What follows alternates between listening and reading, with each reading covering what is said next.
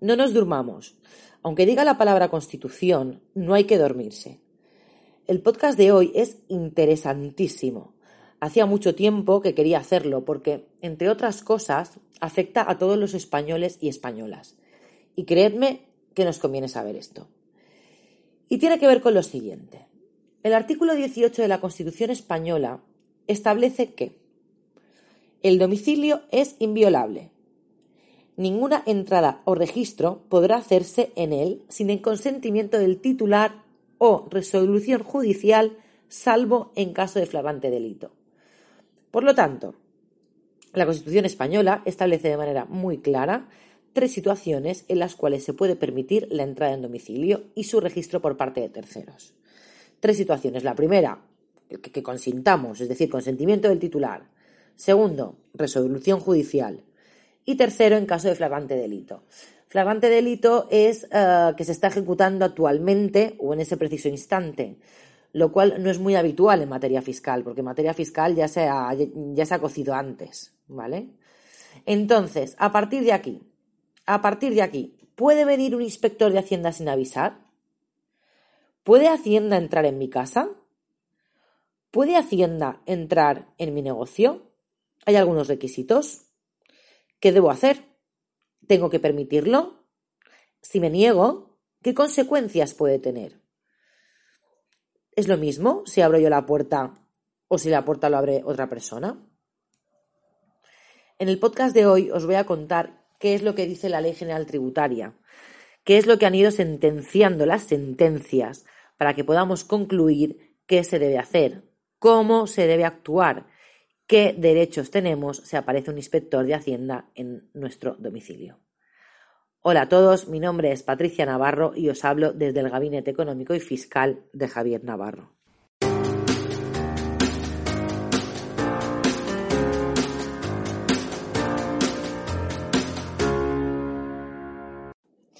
¿Qué pasa si me llama a la puerta un inspector de Hacienda?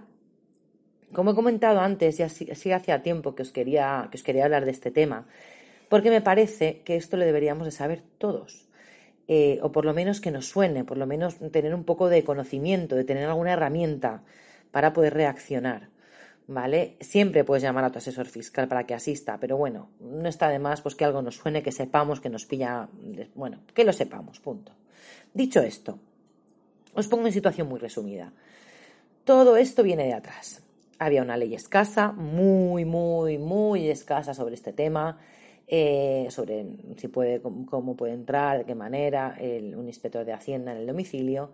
Y entonces, como la ley era tan escasa, han tenido que ir sacando sentencias, que ir sacando sentencias para intentar poner un poco de luz sobre la ley escasa que había.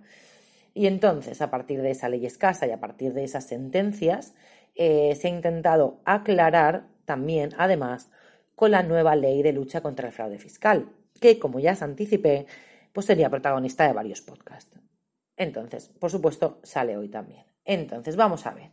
Vamos a ver qué ha pasado antes del 9 de julio, que es cuando sacaron la nueva ley 11 2021 de prevención y lucha contra el fraude fiscal. Después veremos la, la ley y luego veremos, veremos qué ha cambiado exactamente, qué es lo que han incluido o qué es lo que han dejado de incluir. Entonces, vale, yo creo que me he explicado. Entonces, antes de nada, antes de nada, quiero aclarar una cosa, porque yo tengo algún, bueno, compañero, colega, amigo, que me dice, me están inspeccionando. No, no te están inspeccionando. Muchas veces, la mayoría de veces es una comprobación. ¿Vale? Entonces, si quiero aclarar, definición rápida de inspección. Una cosa es una comprobación, como digo, y la otra es una investigación. Y aquí en una inspección, aquí, señores, sí nos están investigando están intentando descubrir hechos no declarados o declarados mal. Y si vienen al domicilio, ya nos están investigando con todo el equipo. Entonces, como sabréis, la inspección se puede llevar a cabo pues, o desde las oficinas de inspección o, como veremos en el podcast de hoy, como estamos viendo, veremos mejor, eh, se pueden personar. Entonces, aquí no voy a entrar que pueda hacer el órgano de inspector o que no, porque es otro tema, ¿vale? Entonces, uh, venga, ¿cómo estaban las cosas antes del 9 de julio, antes que saliera la ley? Entonces tengo que leer, nada, dos articulines, porque, a ver, la normativa con respecto a, a, la entrada del domicilio por parte de un inspector de Hacienda, como os digo, está muy poco regulado, estaba muy poco regulado. Mm, pero realmente en la ley general tributaria pues había, hacía mención en dos articulines. Y yo creo que eso es, fácil de entender. ¿eh? Voy a intentar ser clara y luego, por supuesto, los despedazamos, los comentamos y seguimos. Entonces, el artículo 142 de la ley general tributaria dice así, decía así. Tampoco ha cambiado mucho, pero bueno. Cuando las actuaciones inspectoras lo requieran, cuando las actuaciones inspectoras lo requieran, los funcionarios que desarrollen funciones de inspección de tributos podrán entrar en las condiciones que reglamentariamente se determinen en las fincas, locales de negocio y demás establecimientos o lugares en que se desarrollen actividades o explotaciones sometidas a gravamen, existan bienes sujetos a tributación, se produzcan hechos imponibles o supuestos de hecho de las obligaciones tributarias o que exista alguna prueba de los mismos. Atención, seguimos. Dos, dos puntitos más y acabamos. Si la persona bajo custodia se encontrara en los lugares mencionados en el párrafo anterior, se opusiera a la entrada de los funcionarios de la inspección de los tributos, se precisará la autorización escrita de la autoridad administrativa que reglamentariamente se determine. Y acaba. Cuando en el ejercicio de las actuaciones inspectoras sea necesario entrar en el domicilio constitucionalmente protegido del obligado tributario, se aplicará lo dispuesto en el artículo 113 de esta ley. Es decir, es decir, y ahora sí. A ver, estos señores pueden inspeccionar fincas, como decía más, eh, locales de negocio, demás establecimientos. Vale, aquí lo que nos está diciendo es que o le dejamos pasar, o le dejamos pasar, pero tú me dirás, ¿quién? ¿Quién les deja pasar? Pues aquí ha dicho la persona que le custodia. Aquí no hace falta que sea el administrador de la sociedad, por ejemplo, o el obligado tributario. ¿Vale? Entonces, aquí, diciendo, o, o la persona que lo custodia me deja pasar, o eh, es necesaria una autorización del delegado, ¿vale? Aquí no es necesaria una autorización judicial, sino que dice el delegado. Pero seguimos, porque, eh, como he leído, dice, cuando el ejercicio de las actuaciones inspectoras sea necesario entrar en el domicilio constitucionalmente protegido, el deber obligado tributario, se aplicará lo dispuesto en el artículo 113 de esta ley. Nos vamos al artículo 113 de esta ley, que dice así. Y dice, cuando los procedimientos de aplicación de los tributos sean necesario entrar en el domicilio constitucionalmente protegido de un obligado tributario o efectuar registros en el mismo, la Administración tributaria deberá obtener el consentimiento de aquel o la oportuna autorización judicial. Aquí ya nos ponemos un poco más serios. Es decir, pues si hemos desconectado, vamos a ver. Si hay que entrar en un domicilio constitucionalmente protegido, que vamos a ver por supuesto que es un domicilio constitucionalmente protegido, eh, que además aquí está la clave, o bien el obligado tributario le deja pasar, o bien hay una autorización judicial, ¿vale? Muy bien, muy bien. Entonces, por supuesto, pues qué cojones es Pero bueno, vamos a, vamos a, voy a resumir estas, estas dos cosas que hemos visto ahora y seguimos. Entonces, porque por cierto, eh, y esto no ha cambiado. Si, si, nos llaman a la puerta, si acceden a un domicilio constitucionalmente protegido, pues no normalmente viene un inspector, sino que viene un inspector, un subinspector, un agente y otro funcionario pues, de la división informática. Pero bueno, resumo esto que, acabamos de ver rápidamente, ¿vale? Porque va un poco todo el podcast así, entonces me interesa que lo sepamos y que, sobre todo, bueno, pues que lo sepáis y os, quede, os quedéis con la copla, ¿vale? Entonces, domicilio constitucionalmente no protegido, hemos dicho que se necesitaba o la autorización del delegado de Hacienda o el permiso que está bajo custodia, ¿vale? O sea que aquí la persona encargada pues le podría dejar pasar, no hace falta que sea el obligado tributario. Si es un domicilio constitucionalmente protegido, ya entonces sí que se necesita la autorización judicial o permiso para entrar del obligado tributario. Entonces, aquí como digo, no vale, no vale que le deje pasar la persona encargada, tiene que ser el obligado tributario. Y además hay una sentencia, hay una sentencia del Tribunal Superior de Justicia que lo dice muy claro. Dice que es necesario que el que conceda la autorización sea el titular de la empresa, actividad económica o responsable legal de la misma, Cualquier otra entrada sin dicha autorización debe ser considerado el acto administrativo de nulidad radical. ¿Vale? Y ojo, y esto es muy importante lo que voy a decir, si no queremos, no tenemos por qué dar el consentimiento. Y luego lo comentaré un poco más, pero ya lo adelanto. Entonces, si lo ha ordenado un juez, vale, de acuerdo. Si no lo ha ordenado un juez, podemos decirle besitos, besitos, chau, chau. Entonces, Hablando de consentimiento, ahora vamos a hablar de consentimiento. Venga, vamos a profundizar un poquito más. Venga, resulta que no llevan orden judicial, lo que significa que sin orden judicial necesita una autorización para poder entrar. Entonces, vamos a ver primero, ¿qué pasa si no le dejamos pasar? Y segundo, ¿qué pasa si le dejamos entrar? ¿Y cómo que tiene que ser esta autorización? Entonces vamos a empezar por aquí. Entonces, eh, bueno, una autorización, se necesita una autorización. ¿Una autorización de qué? Entonces, supongamos que yo digo, mira, yo es que no tengo nada que perder, Patricia, tú me dices que si no hay orden judicial, que besito el besito, chao, chao, pero yo es que no tengo nada que ocultar, que mira, que, mm, bueno, yo entonces yo le diría, bueno, pues tú aquí, pues tú mismo, eh, pero luego, la verdad que si, si tú les dejas pasar, no podemos agarrarnos a nada porque le habrás dejado pasar, pero bueno, tú dices, mira, Patricia, mi casa es tu casa, inspector, yo quiero dejarlos pasar. Bueno, pues muy bien. Entonces, eh, hay, mm, ¿cómo tiene que ser el consentimiento? Hay una serie de requisitos, ¿vale? Bueno, primero, primero, sí, hay una serie de requisitos son los siguientes, pero bueno, primero, en caso de personas jurídicas, es decir, eh, como he dicho, las de las sociedades tiene que, lo debe prestar la autorización es el administrador o el consejero delegado o el director gerente, ¿vale? Claro, y si son varios, mira, si son varios, bueno, pues mm, si son solidarios, si son administradores solidarios, pues basta la, la, autorización de uno, ¿vale? Si son mancomunados, pues se necesitará el consentimiento de los dos. Muy bien, entonces, Em, ¿Y qué pasa, por ejemplo, seguimos hablando un momento de la autorización, ¿y qué pasa si yo, por ejemplo, abro la puerta y quien debe autorizarlo es el obligado tributario y yo le quiero dejar pasar, pero el obligado tributario no está, está en Honolulu? O ni siquiera yo le quiero dejar pasar, o sea, es que viene Hacienda y el obligado tributario está en Honolulu. Está en Honolulu. Bueno, pues muy bien, pues está en Honolulu, se le tendrá que localizar y bien, mm, tendrá que venir y autorizar la entrada, pero tú dices, pero que no, Patricia, que te acabo de decir que está en Honolulu. Y yo te diré, bueno, pues entonces cuando vuelva de Honolulu, pues tendrá que justificar a esta hacienda que efectivamente estaba en Honolulu y luego pues se podrá seguir con el, con el meollo. Muy bien, entonces, bueno, supongamos que estoy yo, soy el obligado tributario y le quiero dejar pasar, Patricia, venga, tu casa es mi casa, inspector, pase, no pase frío, pasen todos ustedes.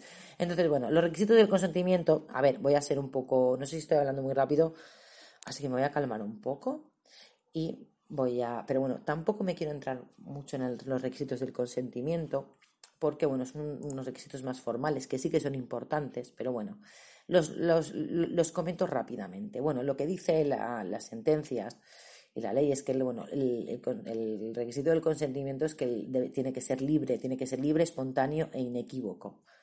¿Vale? O sea, es decir, además tienes que dejarlo pasar expresamente, no, no, no, no tácitamente, ¿vale? Eh, luego, eh, tiene que ser que la administración debe informar, debe informar que, el contribuyente se puede oponer y negar a la misma, ¿no? Pero bueno, ya está, tenemos estas, estas nociones, no quiero entrar mucho en este tema, ¿eh? Vale, entonces, bueno, seguimos, seguimos, bueno, mucho en este tema, lo que dé, ¿vale? Bueno, más cosas, más cosas. Tú me dices, mira, eh, me lo he pensado mejor, Patricia, y me dices, mira, mm, ¿sabes qué? ¿Qué pasa si no les dejo pasar?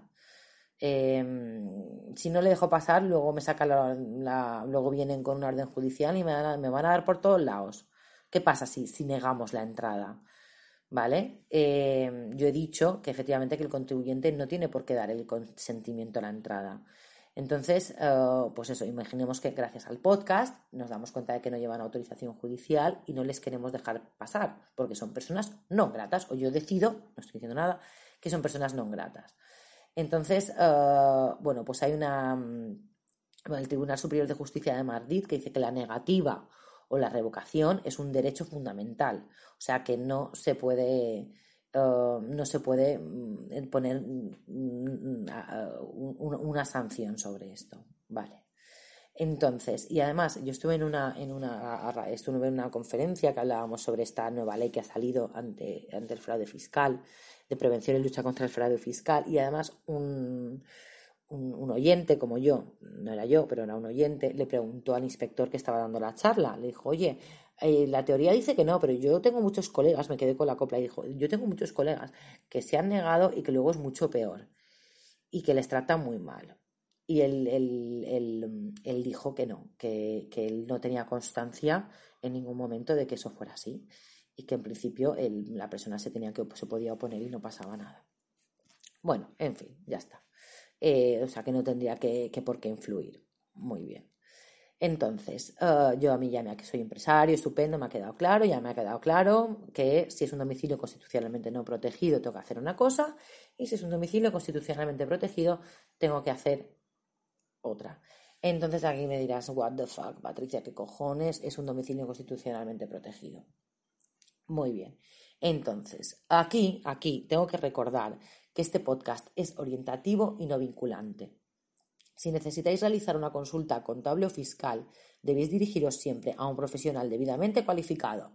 Podéis contactar con nosotros a través del correo electrónico info arroba javiernavarrovic.com VICH o llamando al 971 075 065. Bueno, pues seguimos. ¿Qué es un domicilio constitucionalmente protegido? ¿Quién lo sabe? ¿Quién lo sabe? ¿Dónde está regulado? Bueno, pues yo os contesto, no está regulado en ninguna parte. Y tú me dirás, ¿en serio? Yo te diré, ¿en serio? ¿Miras tanta movida para esto? Yo te diré, tanta movida para esto. Pues no existe un concepto legal de domicilio constitucionalmente protegido. Doesn't exist. Entonces, eh, no lo sé, una casa, un trastero, un camarote, ¿qué es?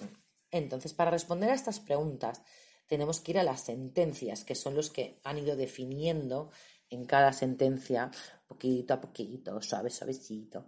Pues eh, no sea que sea, por favor, por favor, no sea que sea una ley clara y concisa y defina y todo el mundo esté ya mm, seguro de lo que es un domicilio institucionalmente protegido y lo que no. Pues no. Eh, bueno, pues eso. Son, son las sentencias quien, quien, han ido, quien han ido definiendo este concepto. ¿Vale? Entonces, dato del podcast, dato del podcast que siempre me gusta comentar. Bueno, entonces, informándome sobre este tema, he leído un artículo de José María Peláez Martos, inspector de Hacienda, que decía que en 2021 había unas 30.000 inspecciones, que aproximadamente el 7% son con autorización judicial y de estas entradas autorizadas el 97% son a sociedades. La buena noticia es que las entradas al domicilio particular son muy escasas y solo se entra pues, cuando hay indicio de fraudes importantes.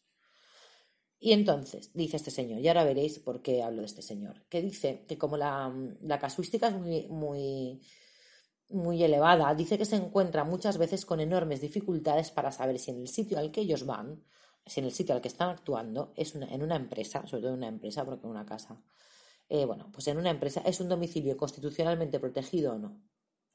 Claro, entonces, ni ellos mismos saben uh, lo que es un domicilio constitucionalmente protegido.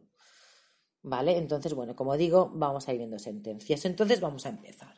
Sentencia del 17 de febrero de 1983. Establece el domicilio inviolable como un espacio en el cual el individuo vive sin estar sujeto necesariamente a los usos convencionales sociales y ejerce su libertad más íntima. Es decir, estamos hablando si es un espacio protegido, si de una persona o familia. Vamos, yo creo que tu casa más claro agüita. Muy bien. Entonces, bueno, vamos a afilar prim, vamos a hilar delgado. Eh, esto significa, vamos a ir más al detalle. Muy bien, tu casa nos ha quedado claro, mi casa, muy bien. ¿Y el garaje? ¿Y el trastero? ¿Y los jardines? Pues venga, analizando varias sentencias por los tribunales, podemos concluir que los jardines, venga, ¿qué opináis? ¿Que sí, son constitucionalmente protegidos o no? Bueno, pues sí. ¿Por qué? Pues porque el jardín se considera eh, circundante a un chalet, el que, el que, si, el jardín está circundante a un chalet es considerado como parte del domicilio de su titular legítimo. Vale, me parece obvio, como dirían los argentinos, muy bien. Los garajes y trasteros incumplen una serie de requisitos, pues, que también, que tienen que ver básicamente con proximidad de la casa, también um, serían un domicilio constitucionalmente protegido. What else? ¿Qué más? Ejemplos. Las habitaciones de un hotel, ¿qué creéis? Bueno, pues es como tu casa, efectos de domicilio constitucionalmente protegido. Bueno, pues las habitaciones de un hotel y los camarotes de las embarcaciones sí se consideran domicilios constitucionalmente protegidos, ya que puede constituir la morada de una o varias personas, ya que en las mismas se pueden desarrollar conductas o actividades propias de áreas de privacidad. ¿Vale? Entonces, bueno, hemos visto algunos ejemplos. Vale, y si es un negocio. Bueno, pues aquí si es un negocio, una persona jurídica es mucho más difícil definirlo por ejemplo, el Tribunal Constitucional lo, define de esta manera. Eh, el concepto de domicilio constitucionalmente protegido de las personas jurídicas no se identifica necesariamente con el domicilio social ni con el fiscal, y solo se extiende a los espacios físicos que son indispensables para que puedan desarrollar su actividad sin intromisiones ajenas, por constituir el centro de dirección de la sociedad o de un establecimiento dependiente de la misma o servir de la custodia de los documentos y otros soportes de vida diaria de la sociedad o de su establecimiento que puedan reservados al conocimiento de terceros. ¿Vale? O sea, que está diciendo que se extiende solamente a los espacios físicos que son indispensables para, para que desarrollen su actividad sin, intromisiones ajenas. ¿Vale? O sea, que porque, por constituir el centro de dirección de la sociedad. Bueno. ¿Qué más? ¿Qué más? Pues bueno, hay una sentencia que dice que la robótica de una farmacia eh, es, eh, es, constitucionalmente protegido, puesto que eh, puede estar destinada muchas veces al descanso del personal. Y también, y también otra sentencia que añade que los despachos de abogados, de asesores fiscales, médicos, bueno, de los profesionales, pues aquí dice el tribunal que sí, que debe haber una autorización judicial, lo que porque, por tener información privada de los clientes. Muy bien. Y bueno, quiero comentar otra sentencia, en este caso el 20 de abril del 2016, donde dice que la inviolabilidad del domicilio incluye la protección contra las invasiones, me pareció curioso, no lo sabía, y que sí, eh, me explico, que si penetran con aparatos electrónicos también se considera que se está violando el domicilio, o si te miran con unos prismáticos, también vulnera el artículo 18 de la Constitución que hemos comentado al principio. Y además dice que que tengas las persianas abiertas o cortinas no corridas no transmiten una autorización implícita para la observación del interior del inmueble. ¿Vale? O sea, que, que tú dejes las, las cortinas abiertas no significa corridas, no significa que te puedan, que te puedan mirar, ¿vale? Ok, por si no nos habíamos enterado, fantástico, muy bien. Ahora sí, seguimos. ¿Qué no son un domicilio constitucionalmente protegido? Bueno, pues los nombro. Los automóviles, los contenedores, las taquillas de los trabajadores, las cajas de seguridad, el buzón de correos. Atención, esta es buena los reservados de un club de alterne. Esta sentencia no me la he leído, me la tengo que leer. Em, el buzón de correos, un cajón de madera colocado en los ajos, en los, perdona, un cajón de madera colocado en los bajos de una caravana, accesible desde el exterior. Y el que me ha, bueno, y el que se lleva, yo creo que la, la palma, que se lleva el premio gordo, es lo que se considera un domicilio constitucionalmente no protegido es los bares. ¿Qué lugares? ¿Cómo nos gustan los bares? Bueno, pues en la sentencia de 22 de noviembre del 2016 aclara que un bar no es para que hagas tus cosas íntimas, que el fin del bar no es que hagas tu vida privada allí y la definición eh, del, del domicilio constitucionalmente protegido sí que hace ilusión a esto. Por lo tanto, lo considera constitucionalmente no protegido. Muy bien. Muy bien, aceptamos barco y nos podemos hacer una idea de lo que es un domicilio constitucionalmente protegido y domicilio constitucionalmente no protegido. Entonces seguimos, nos volvemos a situar antes del 9 de julio, donde habían eh, salido varias sentencias que habían ido aclarando todo este tema, eh, porque como habéis visto, pues está muy poco regulado y eh, veremos también eh, qué es lo que han plasmado en la ley y qué, y qué no. Ya estamos muy cerquita de, llegar a la nueva ley. Entonces, bueno, realmente salieron dos sentencias que fueron las más relevantes, una del 2019 y otra del 2020. Y digamos que han sido muy sonoras, porque son las que han hecho temblar un poco los criterios que seguían hasta ahora. Y dice lo siguiente. La sentencia del 1 de octubre del 2020 del Tribunal Supremo, muy, muy importante, porque aquí, este, este, atentos, ¿eh? esta sentencia hace referencia al factor sorpresa y dice así.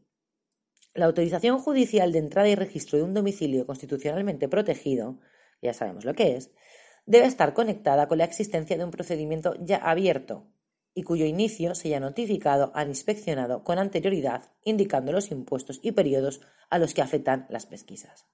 O sea, aquí, aquí, al loro, nos está diciendo que si quieren venir a tu domicilio, tú ya tienes que estar enterado de que, están, de, que te están inspeccionando. Vamos, o sea que ya puedes estar preparado. Y lo que es muy importante, porque claro, anula completamente el factor sorpresa. O sea, lo que está diciendo es, Antes de entrar en ningún lado, tú, inspector de Hacienda, avisa al contribuyente de que tiene un procedimiento de inspección. Y aquí, claro, se crea el debate. ¿Se debería de quitar el factor sorpresa en las inspecciones? Bueno, ahí, ahí lo dejo. Muy bien. Eh, especifica, ¿vale? Esta, esta sentencia, que cabe la entrada sin anunciar la diligencia de entrada, pero, o sea, matiza más, que dice, bueno, es decir, elimina el factor sorpresa, pero bueno, luego dice, cabe la entrada sin anunciar la diligencia de entrada, pero de forma excepcional, con expresa fundamentación sobre su necesidad en el caso concreto. Es decir, que si de forma excepcional no anuncias que vas a ir, pues debe estar motivada. Tiene que haber motivos.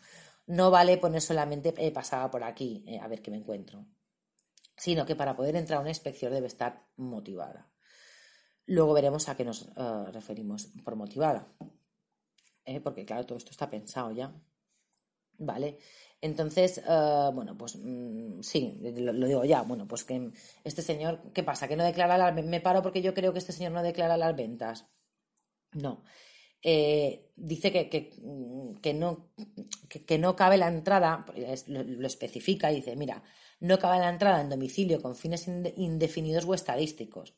Claro, dice, lo que está diciendo es, em, el juez, lo que es motivada es motivada, no me, no me jodas y no entres diciendo que has, has mirado la medida del sector y sus ventas de 3.000 son de 3.000 al mes y tú solamente estás declarando 1.000 y la media del sector son 3.000. O sea, está diciendo, bueno, esto no es de lejos motivo suficiente para que la inspección sea válida.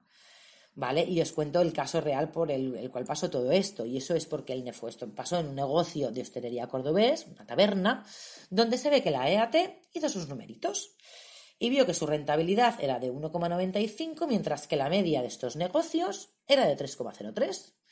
Y dijo, bueno, pues con dos cojones, pues dijo, mira, mm, el obligado tributario puede haber estado ocultando ventas. Y, um, y voy a ir. Entonces, bueno, esta sentencia contesta que la corazonada o el presentimiento no basta, entre otras muchas cosas, para entrar en el domicilio del contribuyente. ¿Vale? Entonces, además, esta sentencia hace referencia a la sentencia del 10 de octubre del 2019 está, está copibote por aquí. Esa sentencia, uh, esa sentencia hace referencia a sentencia del 10 del 10 del 2019, donde también aclaraba que no se debe de autorizar la entrada uh, cuando se en venga, voy a ver qué me encuentro, ¿no? Sino, bueno, pues que eso, que también esté suficientemente motivada. Muy bien, hasta aquí entonces pasando todas estas sentencias y llega el 9 de julio del 2021 con la nueva ley de medidas de prevención contra, y lucha contra el fraude fiscal.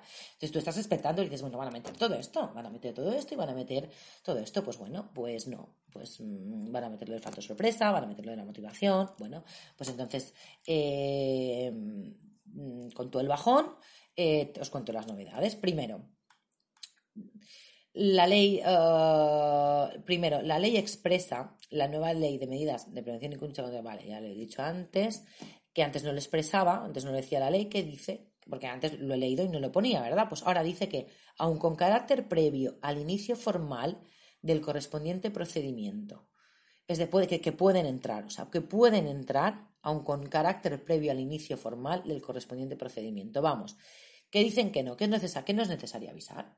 ¿eh? insisten que no es necesario que haya un procedimiento abierto. Vamos, que vuelven a activar el factor sorpresa. Te está diciendo, me paso por el forro de los cojones, lo que dicen los tribunales, y antes no lo ponía, pues ya ahora lo, ahora lo pongo, lo pongo por escrito en la, en la nueva ley. ¿Vale? Que puedo entrar aunque no haya un procedimiento iniciado. Y segundo, y eso sí, se añade que la autorización debe estar justificada, así como debidamente motivada la, motivada la finalidad, o sea, la necesidad y la proporcionalidad de la entrada, ¿vale? Muy bien, entonces esto sacaron el 9 de julio. Entonces, bueno, pasan los días, pasan los días y vuelve a haber una sentencia sobre este tema. Sentencia del 23 de septiembre del 2021, post, post ley. En esa sentencia, pues vuelve a decir que si se quiere entrar en la sede de una empresa, considerado domicilio constitucionalmente protegido, solo puede otorgarse como consecuencia de la existencia de un procedimiento de inspección tributaria cuyo inicio ya ha sido comunicado debidamente al obligado tributario. Vuelve a decir en esa sentencia que tiene que haber, que el obligado tributario ha tenido que ser comunicado. Y dicho tribunal vuelve a invocar a la sentencia que os he contado antes del 1 de octubre del 2020, que ya la hemos comentado, eh, que decía que debe haber un acto administrativo previo que se fundamente, que se fundamente la, la medida invasiva del domicilio, ¿vale? Y la solicitud del juez para que lo autorice. Muy bien. También dice dicha sentencia, y esto es muy importante, que sería deseable, aquí me parto, porque yo creo que ya están queriendo decir hacerlo una puta vez, o lo que es lo mismo, se dice que sería deseable que eso se regule, que se regule en una ley orgánica. Claro, la ley orgánica son leyes que regulen, que regulan temas de vital importancia, asuntos de muchísima importancia, pues como las libertades. Entonces, claro, el tribunal está diciendo, ya, mm, dejar de fastidiarme, ¿eh? que la EAT eh, no, lo está haciendo bien y aparte de esto no es que no tiene que estar regulado en la ley general tributaria que es donde hemos sacado los articulines sino que lo reguléis está diciendo por favor regularlo en una ley en una ley más apropiada eh, claro porque lo que dice la ley general tributaria para este tema es inepta e idónea utiliza las palabras inepta e idónea. Eh, además podría ser inconstitucional no que esté regida por esta ley. Entonces ahora está este follón un poco montado. Em, entonces, también dice esta sentencia que si se toma esta medida, la de asaltar el domicilio, es porque realmente no se ha podido hacer otra cosa. dice exactamente que no exista otra medida realmente sustitutiva más moderada que la intromisión. O sea, no, no me fastidies, no vayas entrando por ahí, a no ser que realmente no sea la última opción, ¿vale? Entonces, vuelven a pasar los días, hemos dicho que será el 23 de septiembre, vuelven a pasar los días y nos vamos al 9 de octubre del 2021, donde se confirma que no pueden hacer registros domiciliarios sin previa notificación de inicio de inspección. Vale. Dice lo mismo que las otras, que la autorización de entrada al domicilio del contribuyente debe formar parte de un procedimiento inspector ya abierto y cuyo inicio se haya notificado al inspeccionado. Bueno, hasta aquí hemos visto muchas cositas.